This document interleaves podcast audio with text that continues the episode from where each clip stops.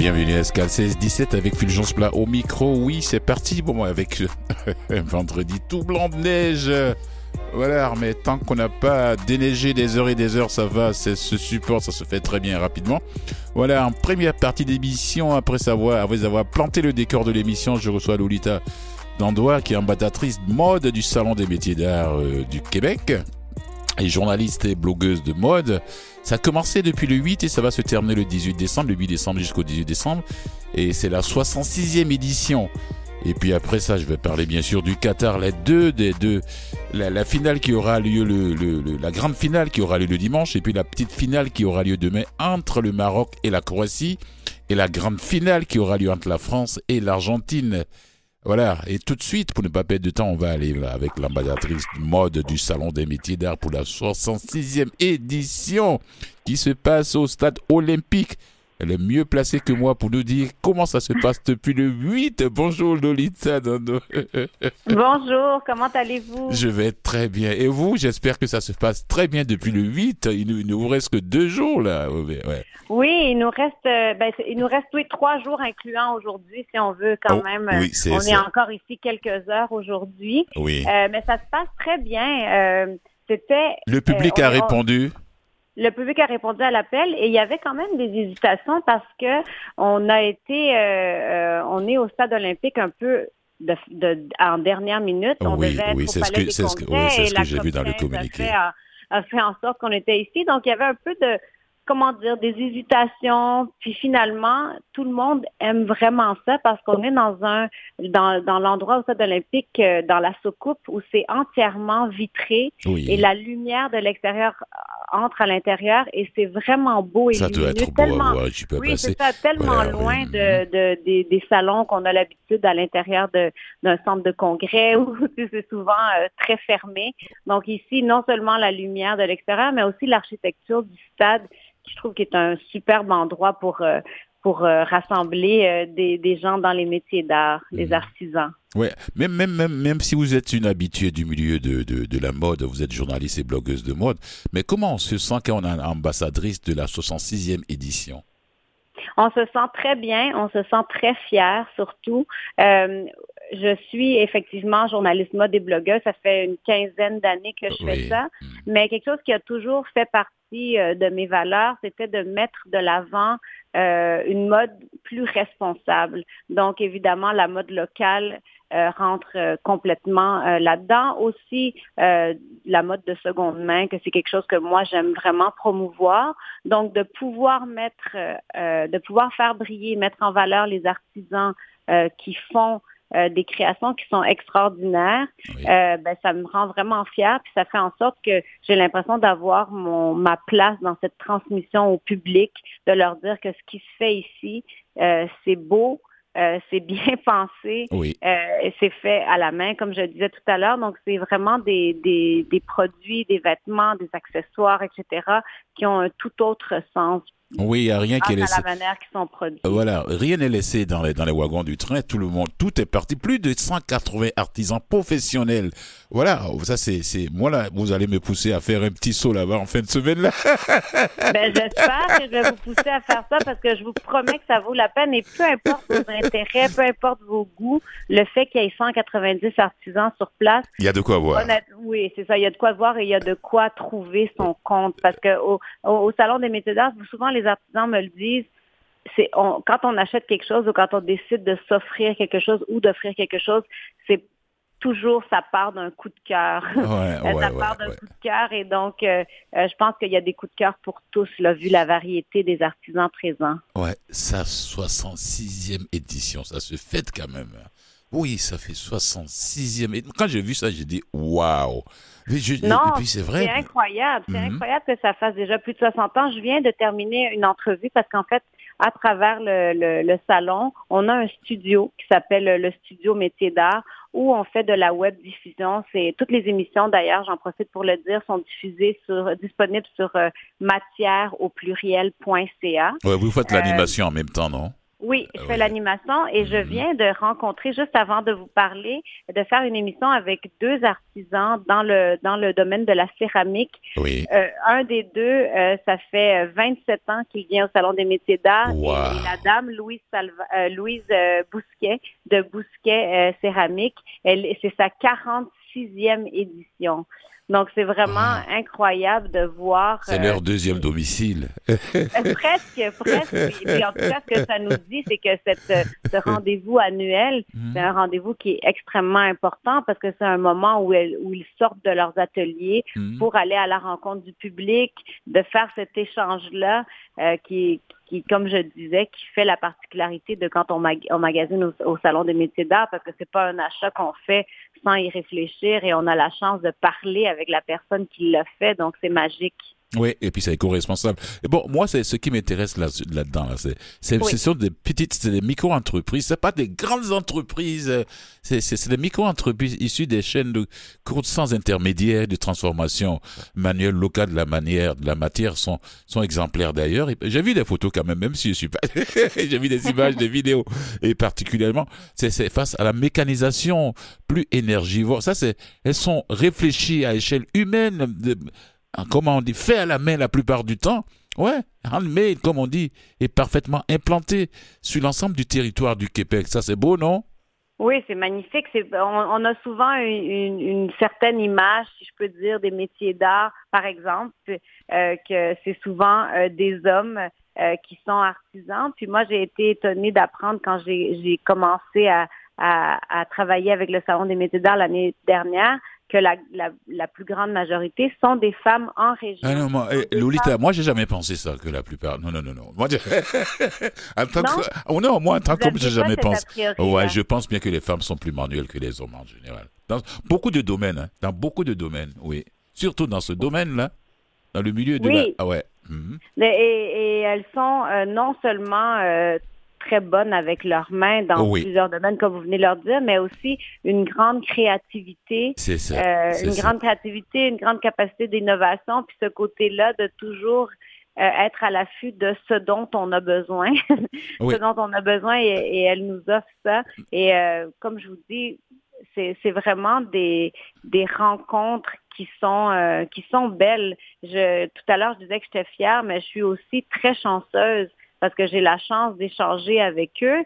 Puis euh, pour revenir de les côtoyer, oui. De les côtoyer, de, de presque de m'imprégner de leur créativité. Ça me donne, moi, d'être envie d'être plus créatif. Mais pour revenir à ce que vous disiez tout à l'heure par rapport euh, au côté des micro-entreprises, euh, donc très, très loin de, de, de, de, ce qui se fait produire en série. Mmh un, autre élément qui vient vraiment me chercher dans, dans les métiers d'art, c'est vraiment le fait que euh, cette conscience environnementale, cette fameuse conscience environnementale qui a peut-être qui est devenue plus importante dans les dernières années. On a l'impression qu'on a des préoccupations environnementales auxquelles il faut répondre avec mhm. plein de nouvelles solutions, plein d'innovations. Mhm. Puis finalement, tu réalises en étant ici que les solutions existent depuis toujours parce que la manière qu'on faisait les choses il y a 50 ans, il y a 100 ans, il y a 200 ans, respectait vraiment l'environnement et répondre à plein de préoccupations qu'on a aujourd'hui. Et dans le fond, il faut juste peut-être revenir un peu en arrière et retourner vers une production qui est, oui, plus petite, mais qui, euh, qui est en respect, euh, en respect de notre environnement, en respect de notre planète. oui, oui, je prends la, je chose qui vient nous chercher. C'est ça, je prends la balle au bon parce que les anciens, les anciens ont vécu dans des périodes où vraiment ils étaient vraiment en contact avec la nature. Bon, tout, n'a pas complètement disparu. Quand on voit dans les sociétés autochtones et puis dans les sociétés euh, en Afrique aussi, le contact avec la nature reste toujours là. Et je pense que c'est métier d'art. Et puis vous êtes dans le milieu de la mode, vous en savez plus que moi. Même quand on regarde un peu dans l'équipe des grands couturiers, 80-90% des employés, c'est des femmes. Parce que tout se fait à la main, presque. Ouais. Et c'est vrai, et, cette façon de justement de faire à, de, faire à la main, euh, c'est une transmission de savoir. Oui. Euh, quand, quand, on parle de femmes, j'ai tout de suite en tête euh, une courte pointière ici euh, qui s'appelle Marilyn Lévesque. De, son entreprise, c'est Le Point Visible. Donc, elle fait des courtes pointes modernes. Et elle me disait, la courte pointe, ça s'apprend pas. On peut pas aller prendre une formation courte pointe.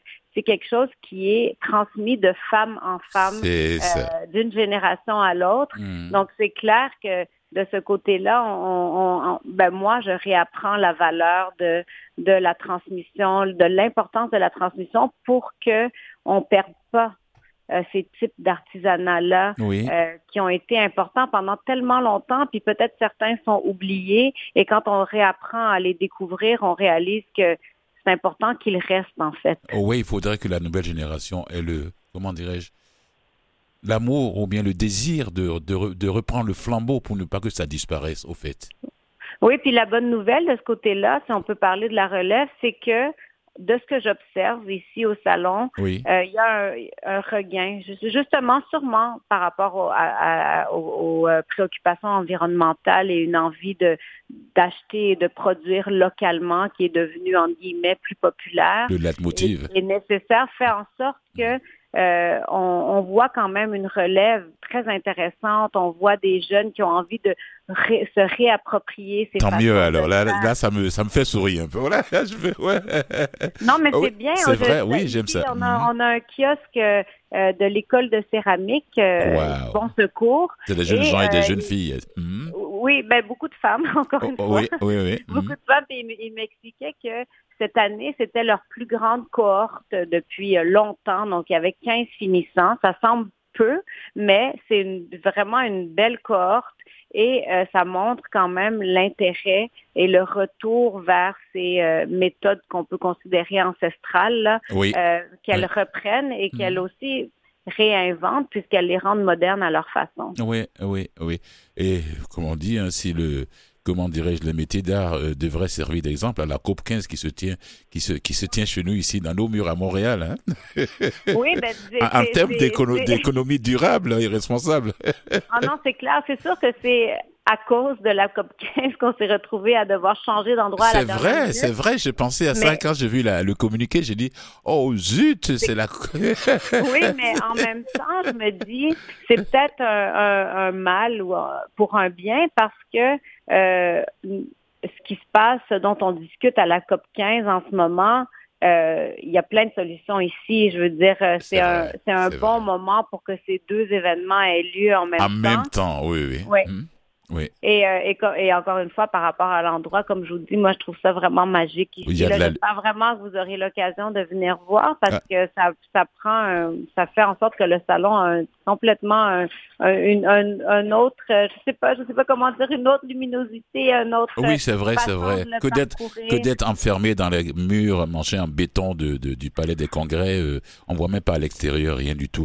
C'est vrai. Mais quoi qu'au Palais des Congrès, on était quand même bien parce qu'il y a plus de lumière et tout ça. C'est juste c'est ça, c'est chouette que ça soit ici cette année mm. euh, pour voir le, un, un, côté différent, mm. mais on se rend compte que c'est ça, le salon des métiers d'art peut avoir beaucoup de, peut se faire dans beaucoup d'endroits parce que l'important c'est les artisans qui sont là et ce qu'ils nous proposent. Ouais, moi c'est des métiers qui m'ont toujours fasciné, hein. les céramistes, les maroquiniers, les maroquinières, les ébénistes, les, ouais, les couteliers, les coutelières, les tisserands, mais ça c'est des choses qui, moi je je, je rêve peut-être, je me suis dit, il ne faudrait pas que ces métiers-là disparaissent. Qu'est-ce que vous en pensez? Ah ben non, je suis, je suis comme vous. J'ai une très, très, très grande admiration pour ce qu'ils font, surtout quand on, on en apprend un peu plus, et c'est ce qu'on a la chance de faire ici au, au salon, mhm. puisqu'on a la chance de leur parler, euh, d'aller à leur rencontre. Ben, on réalise, on a déjà une idée de comment ça doit être difficile, euh, le, puis aussi le, toutes les connaissances qu'on doit avoir pour faire ces métiers-là, mhm. mais aussi euh, le temps que ça prend. chaque fois que je parle avec un, artisan et qu'il m'explique combien de temps ça a pris à arriver au produit final, je suis toujours euh, complètement bouche bée parce que parce que ben, c'est du travail, c'est du travail et ça et, et c'est de cette façon-là, mhm. quand on sait toutes ces choses-là, qu'on peut euh, arriver à, justifier, parce que des fois, on doit se justifier, de payer un certain prix pour un produit. Puis euh, moi, ça fait partie beaucoup de mes préoccupations. Je me dis que c'est pas c'est pas la faute du public ou la faute du consommateur, loin de là, mais dans les dernières 20, 30 dernières années, on nous a comme appris ou dit que c'était correct de payer 10 dollars pour un t-shirt, euh, que ça se faisait, puis que c'était tout à fait normal. Et, et je pense que ça a fait en sorte qu'on que dans le cas du vêtement, puisque c'est ce qui m'a, c'est beaucoup, c'est mon expertise, mhm. c'est en sorte que le, vêtement perd son sens. On n'a pas vraiment, on n'a aucun attachement. Mais on a complètement, Lolita, on a complètement oublié ce, euh, la maîtrise des savoir-faire, du savoir-faire unique pour transformer la matière même.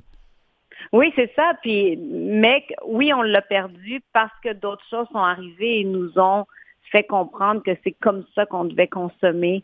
C'est pour ça que je trouve que c'est important. Il y a, il y a, des, il y a des, comme des valeurs qu'il faut aller changer, réapprendre. Et quand on leur parle, on comprend qu'un produit, qu'un vêtement, qu'une tasse devrait prendre X temps et devrait aussi coûter tel, un tel prix. Puis je pense que quand on, justement, on, décide, on a un coup de cœur et on décide d'acheter quelque chose qui a peut-être eu un, prix plus élevé, ben on s'attache à ce produit-là. Ça devient quelque chose à, quoi on tient, euh, euh, en opposition aux produits qu'on achète sans réfléchir, oui. qu'on se débarrasse sans réfléchir. Oui, oui, oui, parce qu'on vit dans une société de super hyper consommation. Je dis même plus consommation, je dis hyper consommation.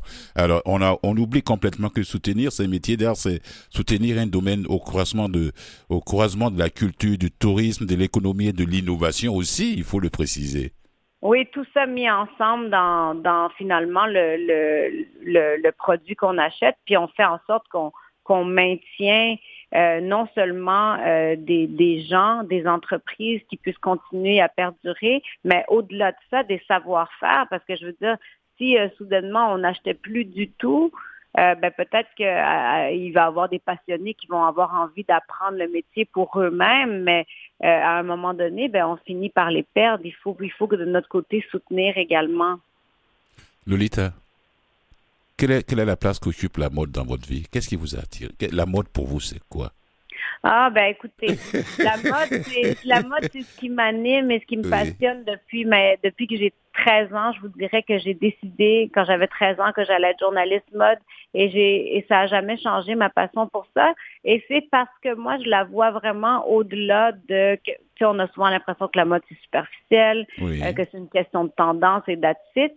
Mais pour moi, ça, ça va tellement au-delà de ça. Je pense que la mode est le reflet de de, notre société. La mode est le reflet de nos cultures.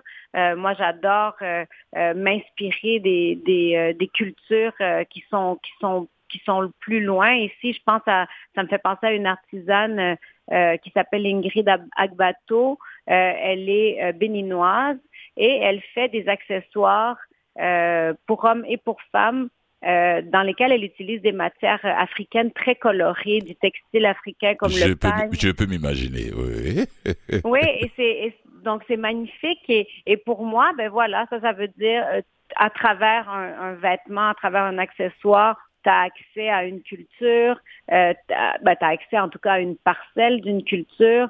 Euh, aussi, ça reflète la société. Puis puis d'une manière plus esthétique, si je peux dire. Je pense que si tu choisis les bons vêtements, si tu trouves ce qui te va bien, ça change aussi ta perception de, de toi-même. Euh, j'ai eu l'occasion souvent, euh, je fais du stylisme personnalisé et, et euh, de voir l'impact que ça peut avoir de te sentir bien dans tes vêtements, dans la dans la façon de te percevoir par rapport à ta confiance en toi. Euh, en tout cas, il y a beaucoup de choses là-dedans euh, que j'aime puis qui font. Puis je veux dire, j'en suis si passionnée que j'enseigne aussi maintenant. Euh, j'enseigne au collège La Salle plusieurs plusieurs cours, mais entre autres l'histoire de la mode que j'adore. Et l'histoire de la mode, c'est encore une preuve de comment la mode est affectée par ce qui se passe dans la société et mm. l'inverse aussi. Donc voilà ce que j'aime tellement dans la mode et je pense que je me lasserai jamais euh, parce qu'il y a, y a toujours des choses qui se passent. Donc Lolita égale à la mode, la mode égale Lolita. Oui, je pense qu'on peut dire ça. Allez, on va parler un peu des horaires, les heures d'ouverture. Quand est-ce qu'on parce qu'on vient pas n'importe quand, mais voilà, c'est des heures d'ouverture. Je pense bien que c'est du de 10 heures en semaine, c'est de 10 heures à combien? À 20 heures. aujourd'hui, aujourd'hui on ferme à 20 heures Et puis demain et dimanche, donc les deux dernières journées mhm. du salon, ça va être jusqu'à 18 heures. Un dernier mot à vous. Je vous laisse le micro pour ceux qui n'ont pas encore fait le petit saut là-bas pour aller rencontrer ces merveilleux artisans et artisanes. et, voilà, un dernier mot à ces personnes pour ne pas dire ouais j'ai raté encore la 66e édition. Ben, je vous dirais, vous devez absolument venir parce que, euh, je, comme je disais tout à l'heure, on trouve tous notre compte, on réussit à trouver des coups de cœur et aussi pour changer certains a priori qu'on a peut-être eu pendant certains temps par rapport au métier d'art, qu'on a l'impression que c'est un, type de produit. Euh, je, ne veux pas diminuer ce produit-là, mais tu un pot en terre cuite, les gens, alors que c'est tellement au-delà. Ça vient de chez nous ici, là, là, ça vient pas d'ailleurs. Non, ça vient de voilà. C'est encourager notre économie, c'est encourager nos artisans, c'est faire des cadeaux qui ont une signification, c'est s'offrir des choses qui ont une signification et mm. c'est aller à la rencontre de gens passionnés qui nous donnent envie, nous, peut-être d'être plus passionnés dans nos vies. Donc, euh, venez. Et ça se passe... Euh, euh, au stade olympique. Au stade olympique. Au stade olympique. et il reste donc ce soir jusqu'à 20h si vous avez envie de venir faire un saut. Euh, et demain, donc samedi et dimanche, de 10h à 18h. À 18h. Et puis, euh, il faut pas avoir peur hein, de, de, de, venir jusqu'au stade olympique, surtout si vous venez en transport en commun. On sort du métro, même pas besoin de mettre le pied dehors et on est dans le. On a, ouais, on a déjà. C'est ça. Merci beaucoup, Lolita. Ambassadrice mode du Salon des métiers d'art, journaliste et blogueuse de mode. Elle enseigne aussi la mode là, euh, euh, euh au, cégep, au collège là. Au collège La Salle. Au collège La Salle pour cette 76e édition. C'est l'ambassadrice, elle est, elle l'animatrice en même temps. Bon, elle porte plusieurs casquettes à ce même salon. Bravo, bon salon à vous, Lolita. Oui, merci d'avoir pris le temps de. C'est moi qui vous remercie. Merci, malgré votre emploi du temps chargé de toute la journée durant tout ce salon-là. Merci à vous et bon vent à la suite du salon. Au revoir. Oui, et au plaisir de vous y voir, vous aussi. Ah ouais, je vais faire un petit saut là-bas en fin de semaine. Parfait. au revoir. Au revoir.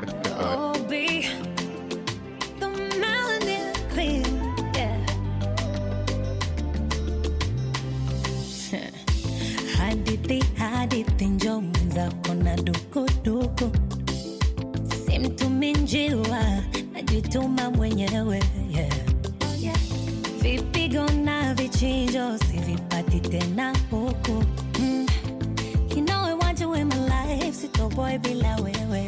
See you wanted my number, nami nikakupea sawa sawa, naomba nijue kama ninakosea sawa sawa mapenzi wanasemaga kikohozi, nikikuona hadi naishiwa pozi, siwezi kupenda tena mapitozi. I might be cozy. I want a gentleman.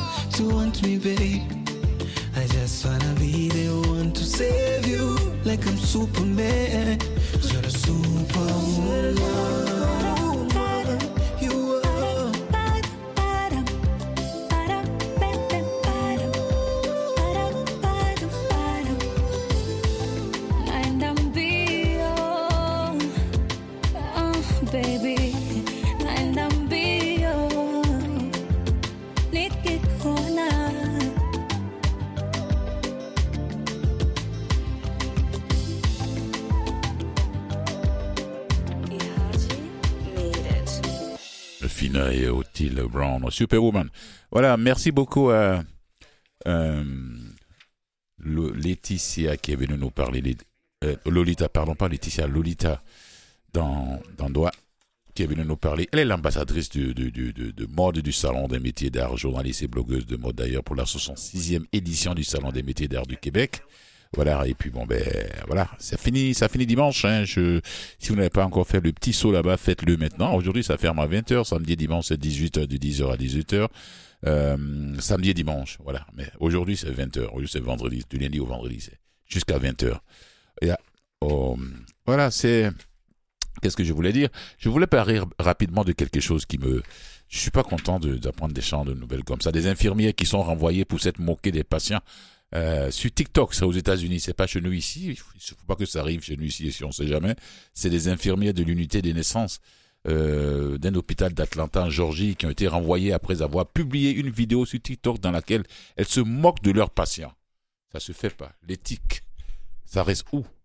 Alors, euh, je me demande bien s'ils n'ont pas publié les données euh, euh, des clients quelque part là-bas, des patients, pas des clients, des patients. Donc la vidéo est devenue virale et a soulevé la colère de plusieurs mères aux États-Unis.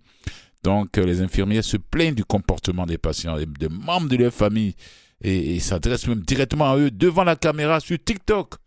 Quel professionnalisme. Mon problème, c'est quand tu me demandes combien pèse le bébé et qu'il est encore dans tes bras, a dit une, une des infirmières dans la vidéo. Elle n'a jamais eu d'enfant, elle. Oui. Nous t'avons déjà dit d'appuyer sur le bouton d'appel, mais toutes les cinq minutes, un membre de ta famille vient à notre bureau pour demander quelque chose. C'est plus encore une autre, infirmière, alors qu'une collègue imite une patiente qui demande une couverture. Ça se fait pas. je suis je vais pas pleurer pour elles parce qu'elles ont perdu leur emploi. Hein. L'éthique, ça reste haut. Merci. C'est à l'écoute après la petite pause publicitaire. Vous savez de quoi on parle aujourd'hui, c'est vendredi. Comic Book Christian Lacasse est déjà là avec moi en studio. Comment reconnaître la valeur et la condition d'un comic book? Ne me demandez pas, il est là pour ça. Christian Lacasse, à tout de suite après la petite pause.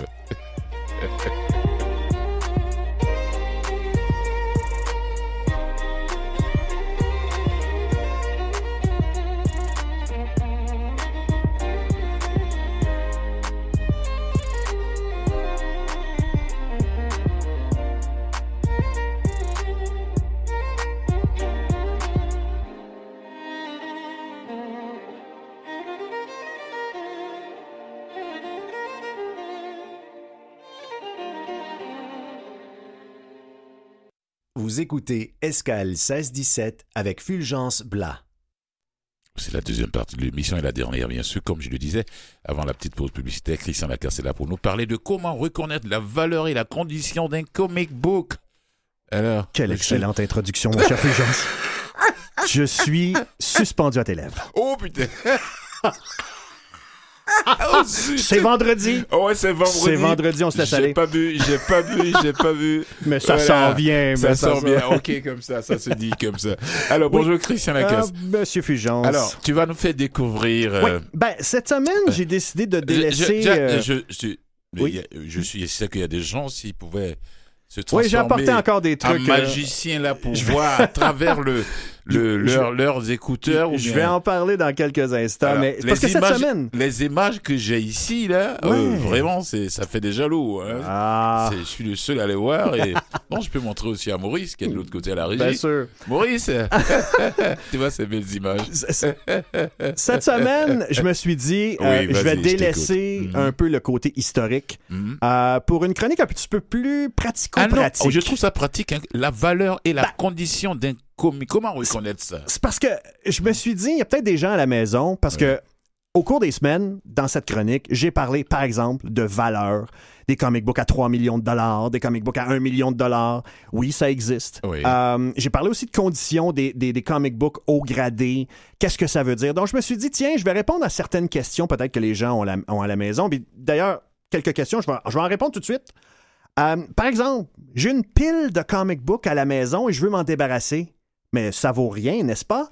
La réponse est pas nécessairement. C'est pas vrai. J'ai acheté, une autre question, tiens. J'ai acheté des comic books il y a 30 ans et j'ai pris soin de bien les conserver. je suis riche, n'est-ce pas? Oui. Pas nécessairement. Pas nécessairement, oui. Ou encore, j'ai chez moi le numéro 62 de The Amazing Spider-Man datant de 1966 et je veux le vendre. Euh, et est-ce que je peux le vendre pour me payer un voyage dans le Sud? Est-ce que c'est possible? Pas nécessairement. Ah oui, oui, oui. Et je vais répondre. Allez, surprends-nous, surprends-nous, là. Je vais répondre à ces questions du- durant cette chronique. Donc Allez, aujourd'hui, surprends-nous, là. c'est en deux temps. découvrir ouais. comment... Bon, premièrement, ma, la valeur. Ma petite collection à la maison. Voilà. Je prends un exemple. Moi, j'en ai pas. Mais tu aimerais en avoir maintenant, là. Voilà, ma petite collection Fulgence Plat, comic book à la maison, pouvait me rapporter de l'argent. Exact. Voilà. Euh, premièrement, je veux parler de la valeur. La Oui. valeur d'un comic book, bien sûr, c'est basé sur le marché, l'offre, la demande, Hmm. Euh, mais c'est aussi basé sur la rareté, Oui. donc euh, le nombre de copies qui a été imprimé. Je vous ai déjà parlé, il y a plusieurs semaines, du comic book X-Men numéro 1 en 1997 qui a oui, été oui. vendu à 8 millions d'exemplaires. Euh, on s'entend, 8 millions d'exemplaires aujourd'hui, ce comic book n'a pas une très grande valeur et n'aura jamais une très Parce grande y valeur. a eu 8 millions de copies. Voilà. Alors Euh, que s'il y avait eu seulement 5000 copies? Et voilà, il y, y aurait eu peut-être une valeur ajoutée, bien sûr. Euh, même chose pour l'âge. Les gens, peut-être à la maison, pensent que ah, ben là, j'ai un comic book à la maison de, de- de 1950, donc nécessairement, il a plus de valeur qu'un comic book de 1990. Eh bien, pas nécessairement. Pas nécessaire. D'habitude, oui, on s'entend, mais il y a des exceptions. Donc, qu'est-ce qui fait ajouter de la valeur à un comic book? Ce que j'appelle les numéros clés. Et ça, c'est important de retenir. Il y a des numéros clés. C'est pas tous les numéros d'une série qui ont une, vraiment une véritable valeur. Le numéro Donc- clé, c'est quoi? C'est les numéros imprimés en petite quantité? Non, pas du tout. Il y en a Ah quatre, quatre types. Premièrement, les numéros anniversaires. Numéro 1, numéro 100, numéro 200, numéro 600, numéro 50 même, numéro 750. Ok. Euh, les numéros anniversaires peuvent être, en fait, c'est des numéros clés, mais peuvent avoir une valeur un peu plus ajoutée. Euh, ensuite, il y a les numéros provenant d'une histoire qui est marquante, une histoire à succès, considérée comme un classique. Euh, donc, les collectionneurs veulent euh, euh, avoir ces, ces numéros-là, même si parfois euh, ça commence au numéro 72. Donc, c'est pas nécessairement un numéro anniversaire. hein. Ensuite, ben, tout simplement une couverture, une couverture classique, une couverture que les gens apprécient particulièrement. Ah bon? Ça peut- oui, oui, ça- Ça lui donne de la valeur. Euh, Voilà. pas nécessairement le contenu, donc c'est vraiment la couverture, ça peut arriver. Pas tout le temps, pas souvent, mais euh, c'est arrivé par le passé, bien sûr. Mais le type de numéro clé le plus important, c'est le numéro de premières apparitions de personnages. Première apparition du Ah. super-héros, première apparition du super méchant, super vilain, Mhm. première apparition des personnages secondaires. Quand je dis personnages secondaires, intrigue amoureuse, euh, même collègues de travail, parce que parfois, certains de ces personnages apparaissent dans tel numéro et beaucoup plus tard, ils deviennent un héros, ils deviennent un méchant et ils deviennent victimes d'un méchant. Donc, euh, les, personnages secondaires ont aussi une valeur ajoutée. Ah, Euh, ah, je comprends, ah, je comprends. et le meilleur exemple que je, Je peux commence à comprendre. T'as pas encore tout dit, là. Mais le meilleur exemple que je peux te donner, euh, c'est, j'en ai parlé il y a plusieurs semaines, Detective Comics numéro 1 en 1937. On serait porté à croire que, que Detective Comics numéro 1 en 1937, c'est celui qui a le plus de valeur. Erreur, parce que il existe Detective Comics numéro 27 en 1939. C'est la première apparition de Batman. Oui. Et donc, Detective Comics numéro 27 a une valeur beaucoup plus grande que le numéro 1. OK. Parce que c'est la première apparition de Batman. ouais, je vois, je vois. Même chose avec Spider-Man. Spider-Man apparaît pour la première fois dans Amazing Fantasy numéro 15. Mm. Et donc, Amazing Fantasy numéro 1 n'a pas une plus grande valeur, même s'il est paru avant- auparavant. OK. Donc, euh, ça fonctionne euh, de, de comme cette ça. mani- ouais, de cette manière-là, oui. Euh, bon, vous allez me dire, mais qui détermine la popularité d'un personnage? Ben, le public. Euh, les gens en redemandent, les gens veulent... Les collectionneurs. Oui, et, le public en général euh, envoie des lettres. Euh, maintenant, aujourd'hui, c'est bien sûr des, des- des tweets et des courriels. Voilà. Mais, mais auparavant, c'était des lettres. Et, et- et- et les ventes aussi. Aujourd'hui, c'est des tweets et Twitter. Twitter. ils tweetent. Ils tweetent. Ah, c'est... Tout le monde tweet. ah, les, les gens tweetent beaucoup. Euh, Et oh, puis, tu peux plus effacer. hein? non. Euh, Même si tu effaces 5 minutes plus tard, les gens ont déjà partagé 10 millions de fois. Absolument. C'est déjà parti, là. Attention à ce que vous tweetez, les tweeters. Voilà. Euh, Il y a aussi la maison d'édition qui euh, détermine la popularité. Par exemple, la maison d'édition, quand elle fait un effort Oui. pour mettre de l'avant un personnage, Oui. l'inclure, inclure un personnage dans plusieurs séries. Là, ça, ça veut dire souvent euh, le personnage est populaire. Et aussi, ça, c'est un phénomène plus récent, la spéculation par rapport à la télévision Ça spécule et le aussi. cinéma. Ça, Euh, le meilleur exemple que je peux vous donner, c'est-à-dire, dans les dernières années, il y a eu des séries télé et bien sûr des films de Marvel, DC Comics, mais surtout Marvel. Et à chaque fois qu'un nouveau film, on annonce la sortie d'un nouveau film, c'est-à-dire, ah, en 2025, il va y avoir tel film, et dans le film, il va y avoir tel personnage, tel personnage, tel personnage, eh bien, la valeur de leurs premières apparitions augmente en flèche. Le meilleur exemple que je peux te donner là-dessus, c'est- survenu l'année dernière, en 2021.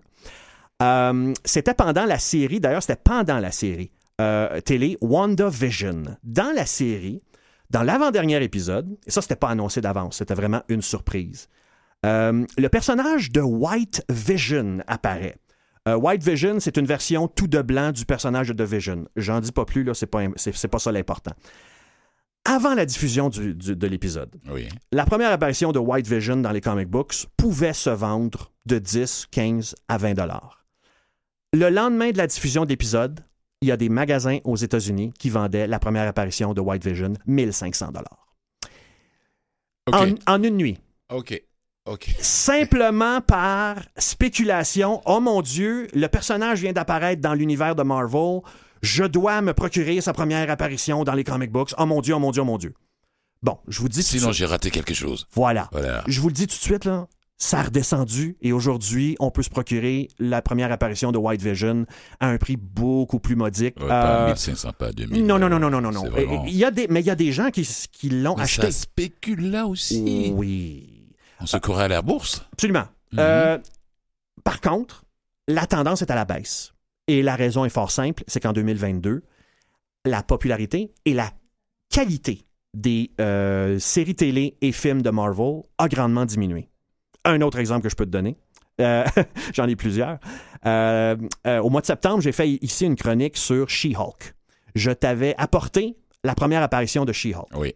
Lorsqu'on avait annoncé, il y a quelques années, euh, qu'il y aurait une série télé sur She-Hulk, sa première apparition a augmenté en, en- en valeur jusqu'à environ 2300-2500 dollars. Euh, Et il y a des gens qui payent. Oui. Euh, j'ai pas payé ce prix-là. je vous le dis tout de suite. Je voulais Mais pas te payé. demander Mais, si mais quand même. payé Non, non, non, non, je le dirai pas non, plus parce que j'ai, presque honte. Non. Mais cette année, Mm. euh, au mois de d'août dernier, euh, a été diffusée la série sur She-Hulk. Ce fut un flop, euh, autant de, de la critique que commerciale. Et ça n'a pas été bien reçu du tout. Et s'il vous plaît, ne me demandez pas ce que j'en ai pensé parce que ça serait assassin comme critique. Mais c'est juste pour vous dire que à la suite de la diffusion et donc du fait que la série n'a pas été populaire, aujourd'hui, si vous regardez la valeur de la première apparition, 675 dollars. Alors ça peut descendre. Ça, ce n'est pas 675 ça passé de 2300 à 675 Ben, ben, à c'est- cause de la qualité médiocre de la série télé. Ça ne veut pas dire qu'éventuellement, euh, euh, la première apparition comic book de She-Hulk ne va pas re-augmenter lorsqu'elle va peut apparaître. Ça peut, ça Oui. peut remonter. Ah, Oui, oui, oui, oui. Et ça ne descendra jamais à des niveaux euh, 25 sous. Là. 25 sous, Non. 10 dollars, 5 dollars. Non. Non. Surtout c'est une première apparition, ça- il va toujours avoir une demande pour ça. Ouais. Euh, donc, je vais revenir à une de- des- questions euh, du début, Hmm. quand je disais, euh, bon, vous avez chez vous euh, Spider-Man numéro 62 de 1966. Est-ce que ça a de la valeur? Oui, parce que c'est 1966, mais plus ou moins parce que ce n'est pas un numéro clé. Ce n'est pas une histoire marquante, marquante. Il n'y a pas de première apparition. Contrairement, par exemple, au numéro 50 de The Amazing Spider-Man, avec la première apparition du personnage de Kingpin. Et là, on peut aller jusqu'à dans les 4 000, 5 000, 6 000 dollars euh, pour la première. Donc, ça dépend vraiment. Vous devez avoir un numéro clé en main. Euh, maintenant, je vais tout de suite aller vers la Bon, condition. donc les gens qui nous écoutent, ils vont dire, bah, maintenant si je cherche des numéros de, de, de, de comic book, je vais chercher seulement les, les- les numéros clés alors. Ben, c'est ça. Mais, ça et- coupe pas les rues non plus. Non. euh, et, et- et pour, euh, pour vous renseigner sur les numéros clés, je le dis toujours, c'est Internet. Internet est votre ami. C'est pour ça que je dis, quand la- la- ma première question, vous avez une pile de comic book, vous voulez vous en débarrasser.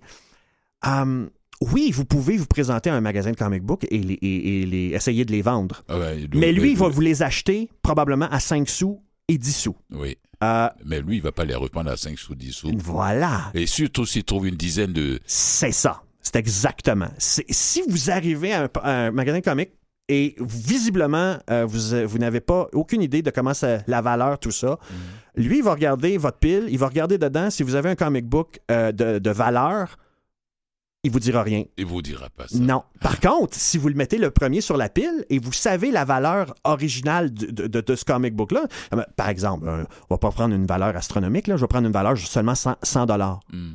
Ben, si vous avez cette- ce comic book-là sur votre pile en partant, là, la- le vendeur va se dire Ah, cette personne-là connaît ça, donc je vais pas essayer de, de lui passer un sapin. De lui tirer le, le tapis sous les pieds. Voilà. Voilà, c'est comme ça. Non, non, non, non, je comprends. Voilà, ok, ok, ok, ok, ok. Pour ce qui est de la Je vais condition, chercher des numéros clés là. pour ce qui est de la condition, là, Oui. ça, ça peut être compliqué. Je vais essayer de verbaliser ça d'une façon la plus simple possible. Euh, la condition de comic book, donc, c'est comment le comic book est présenté. Euh, donc, est-ce qu'il a des défauts visibles? Euh, les coins sont-ils arrondis? Y a-t-il une déchirure sur la couverture? Y a-t-il des taches? Tout ça? Euh, je vais te dire une chose, Christian. oui, Moi, là, quand tu m'envoies ici les photos, là, oui. ces petits détails dont tu viens de parler, là, ça, pour moi, c'est. Fulgence, c'est- je ne connais pas ça du tout, moi non plus. Moi aussi.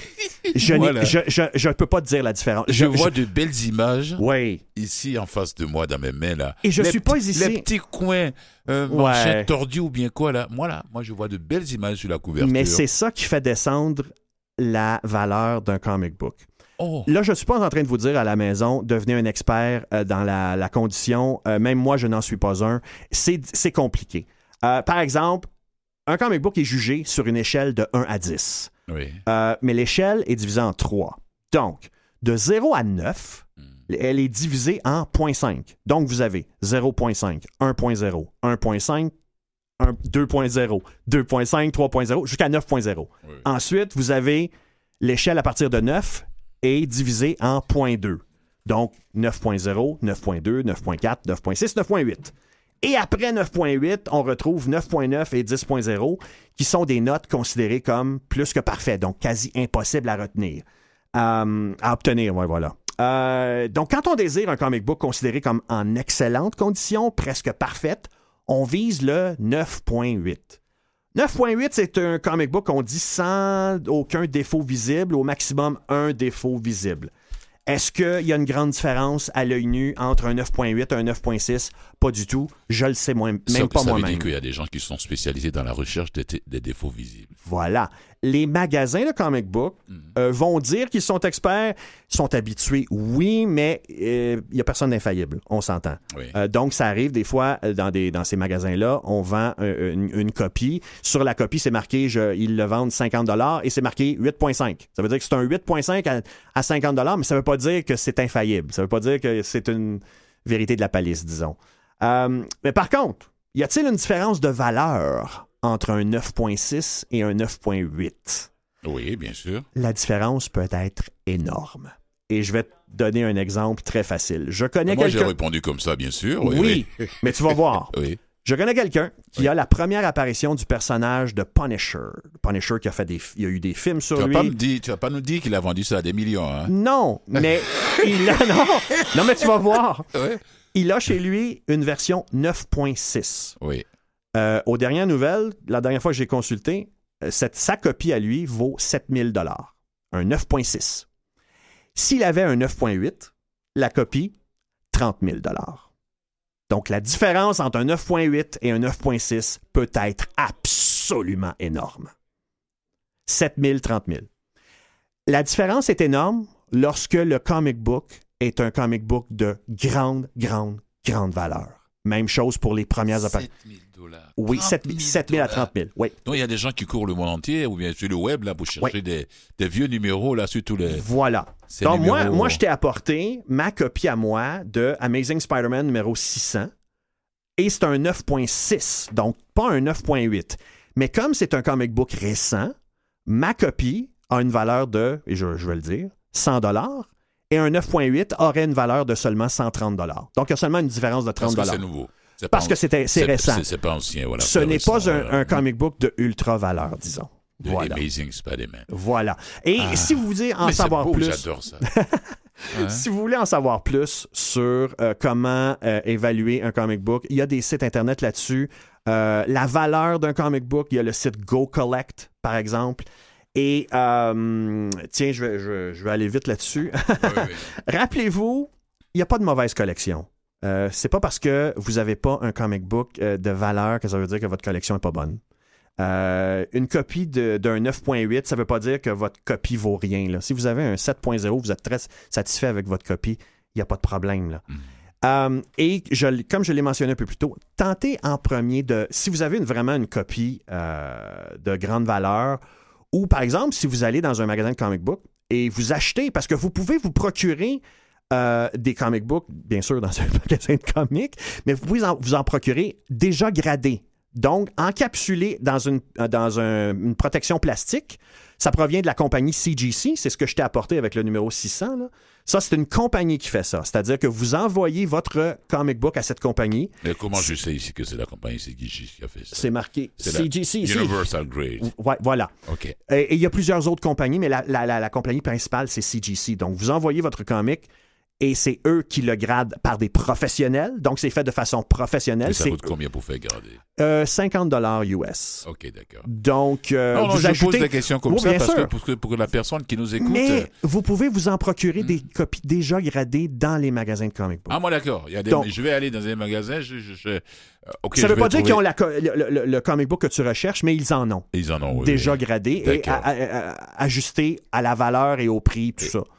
Euh, Et pour terminer? Bon, ben c'est ça. C'est-à-dire que si vous en avez à la maison des comic books euh, qui ont une grande valeur, essayez de les vendre en premier sur Internet, que ce soit sur Facebook, Instagram, eBay, un site d'enchères.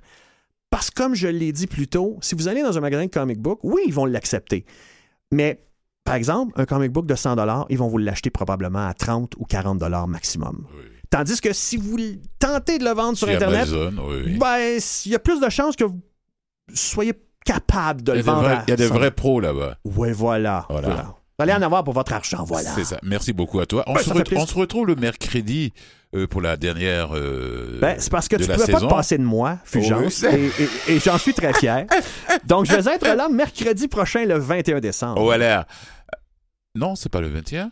Oui, c'est le 21 décembre. C'est le mercredi. euh, ma- mardi Mardi, c'est le combien? C'est le 20 décembre, mardi. Mardi, c'est le 20. Mercredi, ouais, ça va. Mercredi, c'est le ouais. 21. Voilà, c'est le 21, c'est la dernière de, de Et, la euh, saison d'ailleurs. On puis, va se déguiser ben, en Père Noël. Non, Après ça, voilà. Merci beaucoup à toi. On se retrouve plaisir. mercredi pour la dernière de la saison et puis À la mercredi. dernière de l'émission d'ailleurs. Et puis bon ben voilà, Maurice, un peu de un petit pont et puis euh, merci bien. Merci à toi et puis on se retrouve. Bon bon week-end. La prochaine. Voilà. La semaine prochaine. Voilà la semaine prochaine.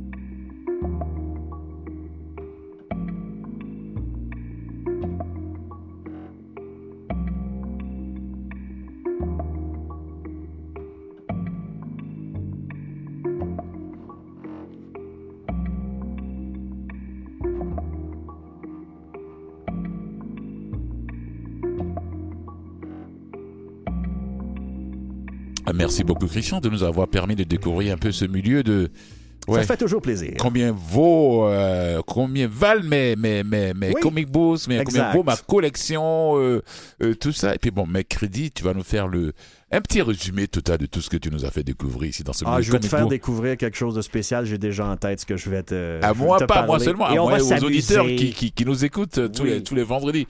Alors, merci beaucoup à toi Ça fait plaisir. de cette belle collaboration. Et puis, euh, je dis merci à Lolita Dandois qui est ambassadrice, ambassadrice mode du Salon des métiers d'art, journalisme et blogueuse de mode. Et pour la 76, 66e édition du Salon des métiers d'art du Québec qui se passe euh, au stade olympique là-bas. 66. 66. 66. 66. 66 saucisses. Voilà. C'est nos cours de diction en direct. 600 saucissons, saucissons, cherchez, cherchez. Voilà, Oh 66 éditions, tu te Ça rappelles paraît que de Promédia. Voilà, 66e édition du Salon des métiers d'art du Québec. Allez-y, aujourd'hui ça ferme à 20h, demain c'est 18h et dimanche c'est 18h aussi, de 10h à 10h. Voilà, et puis merci à, hum, à toi. Oui, oui, tu peux merci à Maurice. Maurice, à Maurice Bolduc à la régie. Maurice, on se retrouve lundi. Mais Merci euh, à toi et à nos fidèles auditeurs. Fulgence, tu voulais pas parler un peu de la Coupe du Monde? La Coupe du Monde. Oui, voilà, on Tiens. peut, la musique peut attendre un peu. Oui, la finale, la petite finale, c'est de... Parce que, quand même, faut le dire, là, Fulgence est quand même heureux comme un pape dans l'eau bénite, là. Oui, pour la finale. pour la finale. Euh, France face à face à l'Argentine. Oui, oui, oui, j'aimerais. Je, le- je leur souhaite. Les Bleus, les Bleus vont prendre une, troisième étoile. Mais qu'en fais-tu, que fais-tu de Messi? Euh, Messi, que Messi, oui, il n'a jamais eu, il n'a jamais gagné de Coupe du Monde avec l'équipe d'Argentine. Mais s'il gagne, je lui dire bravo. Parce Tu- que là, il sera pas là dans dans quatre ans. Non, tu es bon joueur, Fulgence. Oui, je suis fair play. Ah! Ça t'honore! Non, non. Moi, je lui le souhaiterais tous les souhaite de la aussi. terre si je... C'est vrai, s'il part au moins avec une Coupe du Monde C'est sûr, pour toute ça. sa carrière, Sentimental. sinon vraiment, je sais, en 2026, il sera pas là. C'est pas possible. Voilà. Voilà, à son âge, non, non, non. S'il est gardien de but, oui, mais c'est pas un gardien de but. Il doit, Ouais. Le gardien de but peut se permettre de jouer 40, 45 ans. Mais pas un joueur qui court sur le terrain, là. Donc, si vous voyez Fulgence ce dimanche avec un drapeau de la France, vous le savez maintenant. Voilà. les Bleus, les Bleus, voilà, je leur souhaite une troisième étoile. Et puis, bon, merci à Catherine Bauderon pour la recherche de.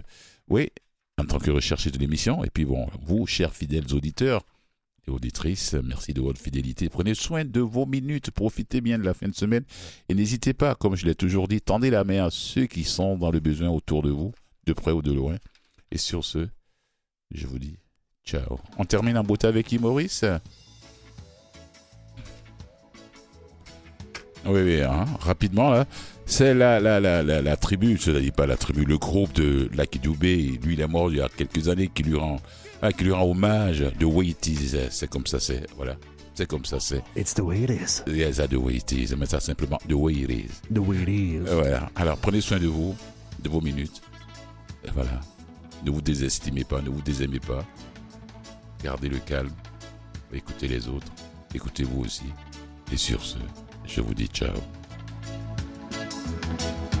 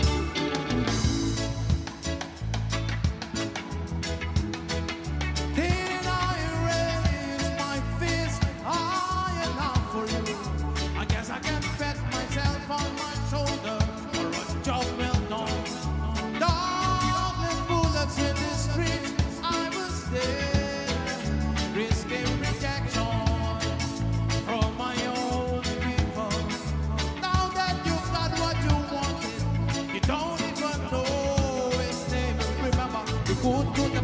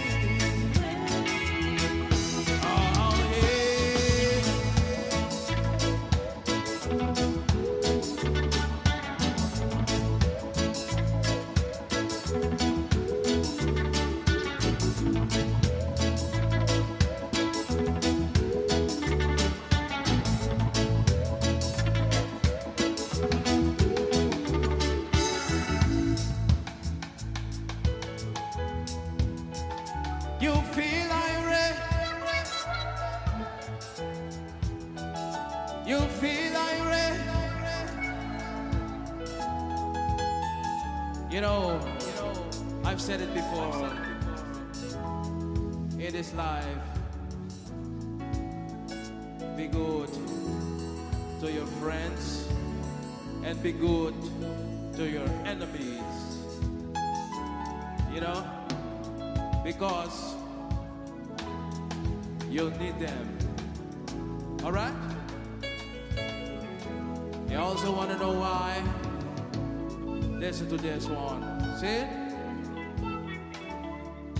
Be good to the people on your way up the ladder.